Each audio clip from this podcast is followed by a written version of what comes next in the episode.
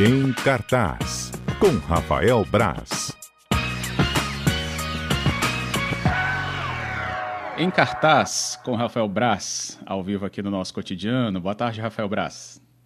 Boa tarde, Fábio Botassin. É, tudo, tudo bem?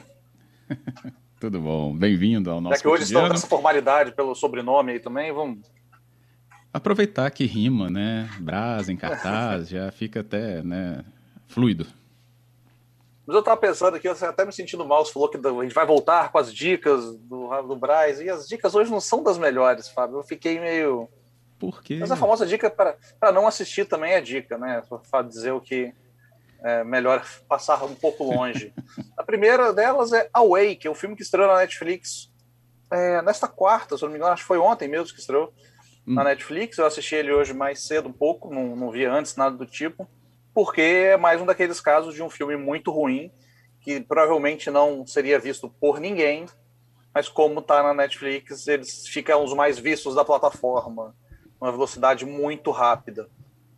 E, é enfim, o Awake é um filme, é um suspense meio meio terror, meio sobrevivência, assim. No, é um filme que ele tinha, tinha boas intenções. Ele parece, parece em alguns momentos o Intermitências da Morte, o livro do Saramago, parece os momentos os filmes do Shyamalan também. Só que ele é muito mal executado. Na história do filme, é, após um, um evento global, tipo um, que desligou, estragou todos os, os, eletrônicos e os carros e tudo que use qualquer coisa de eletrônico, é, as pessoas pararam de dormir. Ninguém consegue dormir mais. E essa privação do sono deixa as pessoas todas muito doidas, é, cometendo umas atitudes estranhas, querendo matar todo mundo, todo mundo se matando, a coisa meio pós-apocalíptica. E nesse, nesse cenário, uma mãe, era a personagem protagonista do filme, a filha dela é a única pessoa que dorme. Então, e tem explicações um pouco estranhas, né? Por exemplo, a minha única pessoa que dorme, qual que é a solução que a, que a igreja encontra lá? Bom, matar a menina não faz sentido, sabe?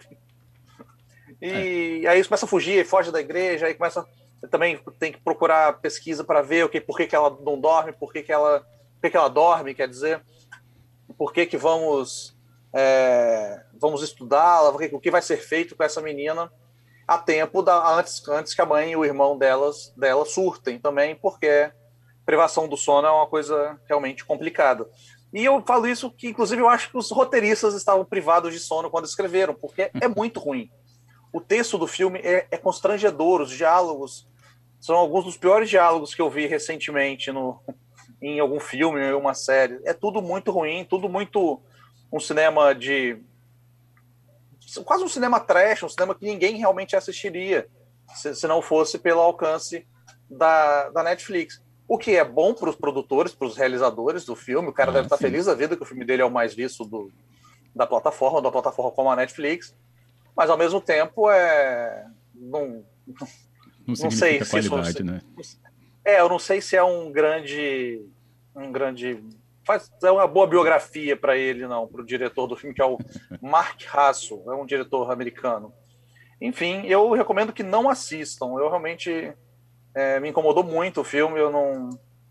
As soluções são todas muito ruins e eles jogam na, na, nessa conta, né, do, do, ah, não, é privado de sono, privação de sono, privação de sono, privação de sono, para justificar tudo o que acontece no filme, tudo isso, isso tem as coisas muito ruins, umas escolhas, umas decisões do texto que são que são bem bem complicadas, mas está aí, vai por conta e risco.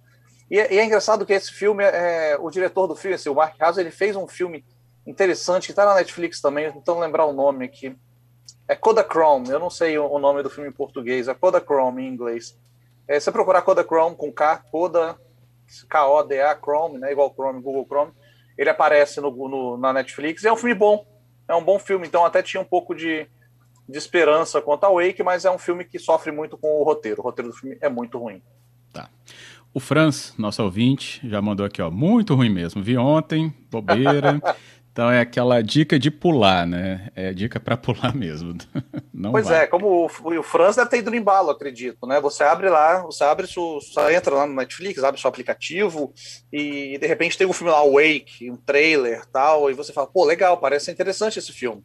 E está me indicando, né? Deve ser, deve ser no mínimo interessante, mas a gente cai nesse equívoco algumas vezes. Tem coisa muito melhor para ser vista na Netflix. Boa. Então tá, tá aí a informação de Rafael sobre a Wake, é isso, né? Outra. Isso. Outro filme é um filme que tá. Ele tá aquela coisa, ele tá nos cinemas aqui no Espírito Santo e deve chegar ao Brasil junto com o HBO Max no final do mês, agora em junho, dia 29 de junho, né, se eu não me engano. Mas tá todo mundo assistindo ao filme por vias ilegais, né? Não vou dar dicas e muita gente veio me perguntar disso, então até não falei sobre ele semana passada, resolvi falar sobre ele agora, que é o Invocação do Mal 3, A Ordem do Demônio. E o Invocação do Mal ele tem uma coisa muito curiosa, né? Porque ele, Ah, desde o primeiro filme, ele se sustenta com se dizendo um filme baseado em fatos reais. Que por si só já é uma redundância, porque são fatos, são reais, né? Mas eu, eu lembro disso porque um colega, Thiago Zanori, que trabalhou comigo no Caderno 2 muito tempo, ele botou isso num título uma vez, um, um leitor mandou e-mail para ele descascando, né? era só avisar, Pistola, então né? você não precisava ser tão mal educado, não. Mas eu lembro isso, eu nunca esqueci disso.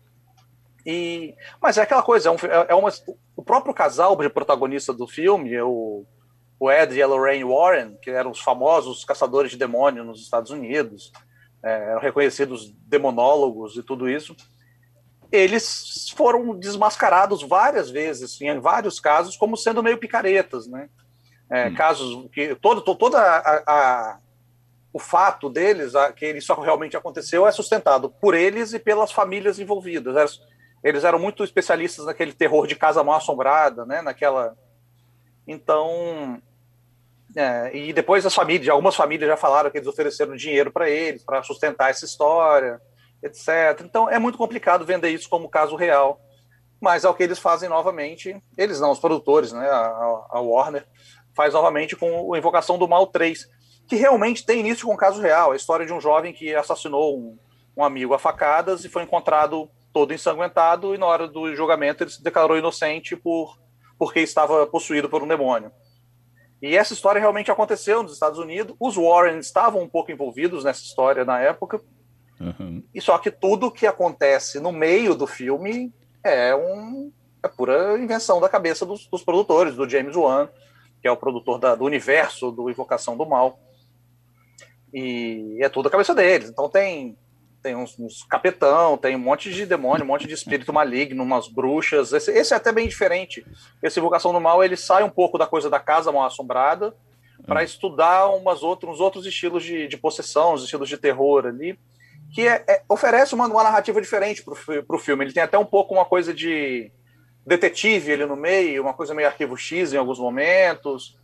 E, é engraçado que o filme ele se sustenta basicamente pelas atuações do, da- do Patrick Wilson e da Vera Farmiga, que são ótimos, são excelentes atores. Então eles sustentam muito bem, como Ed e a Lorraine, o filme inteiro, e até comprando um pouco a ideia, essa ideia meio ridícula, né, de, de uma caça fantasmas e, e- e tudo isso. Para quem gosta de terror, quer tomar susto, essas coisas, o filme é eficaz. É, eu gosto muito do primeiro, eu adoro o primeiro Invocação do Mal, o segundo eu já tenho restrições. Esse terceiro eu acho que ele ele se afasta mais, ele, se afa- ele vai muito para o nicho, ele se afasta de um cinema maior, um cinema mais, mais grandioso, um cinema mais é, amplo mesmo, de fugir um pouco do nicho do terror, ele fica muito dentro do, do terror, então você sabe quando tudo vai acontecer. A música vai baixando, a coisa vai escurecendo, vai naquele momento, e no momento exato, quando a música acaba, vem um bichão e te assusta. Vem um Falando barulho, vem um nisso, grito. Hum, Então, Falando nisso, é- tem esse recurso no trailer, né? Adoro os recursos de trailer. Exatamente. O trailer Eu- serve para isso, inclusive, né? É, então eu, como faço coisas aqui ao vivo, a equipe fica desesperada, separei um trechinho do recurso auditivo do trailer. Então repara Bota no aí. recurso, olha que legal. That was Marnie. It's a witch's totem. We think your family was cursed. But that connection's still broken. Silêncio. Quando dá esse silêncio, É exatamente isso. É o silêncio que antecede, diria o Rapa, né? O silêncio que antecede esporro, a calmaria que antecede a tempestade. E é exatamente isso. O filme é é justamente isso, mas tem um público muito grande para isso. Então não cabe a mim sim, julgar sim. esse tipo de filme. E isso ele faz muito bem. O diretor é o Michael Chaves. que é o diretor do A Maldição da Chorona, que não é um filme legal, dentro, é dentro desse mesmo universo, mas não é um filme legal, A Maldição da Chorona. O James Wan, que é o diretor dos dois primeiros, ele estava envolvido com o novo Aquaman na época, o Aquaman 2, ele é o diretor do primeiro Aquaman. Então ele não pôde participar do filme, ele assina como produtor, mas não, não dirige. Mas para quem gosta do filme, do estilo, é muito bom. Só não comprem, por favor, a ideia de ser uma história real. Não é uma história real. A história real é quando é como o filme começa e, e a, a, explicaçãozinha no final do filme. Isso, o que aconteceu com o rapaz, né? Com o rapaz do, do caso. Todo o recheio é um biscoito recheado, né? Os dois biscoitos podem até ser de verdade. O recheio ali esquece, porque é, é tudo ficção, é tudo história de fantasmas mesmo, que não tem nenhuma, nenhuma sustentação real. E é pura picaretagem mesmo para atrair espectador. Mas quem assiste ali de peito aberto fica com um receio, Braz. Tem isso também. Giovanni tem, falou tem aqui, isso. ó, Invocação do Mal, dispenso pela terceira vez. Não sei se de medo ou pela qualidade, mas ele dispensa.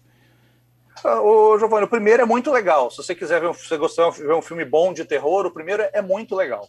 Eu realmente gosto bastante do primeiro filme. O segundo já nem tanto, mas o primeiro é muito bom. Acho que vale a pena, sim.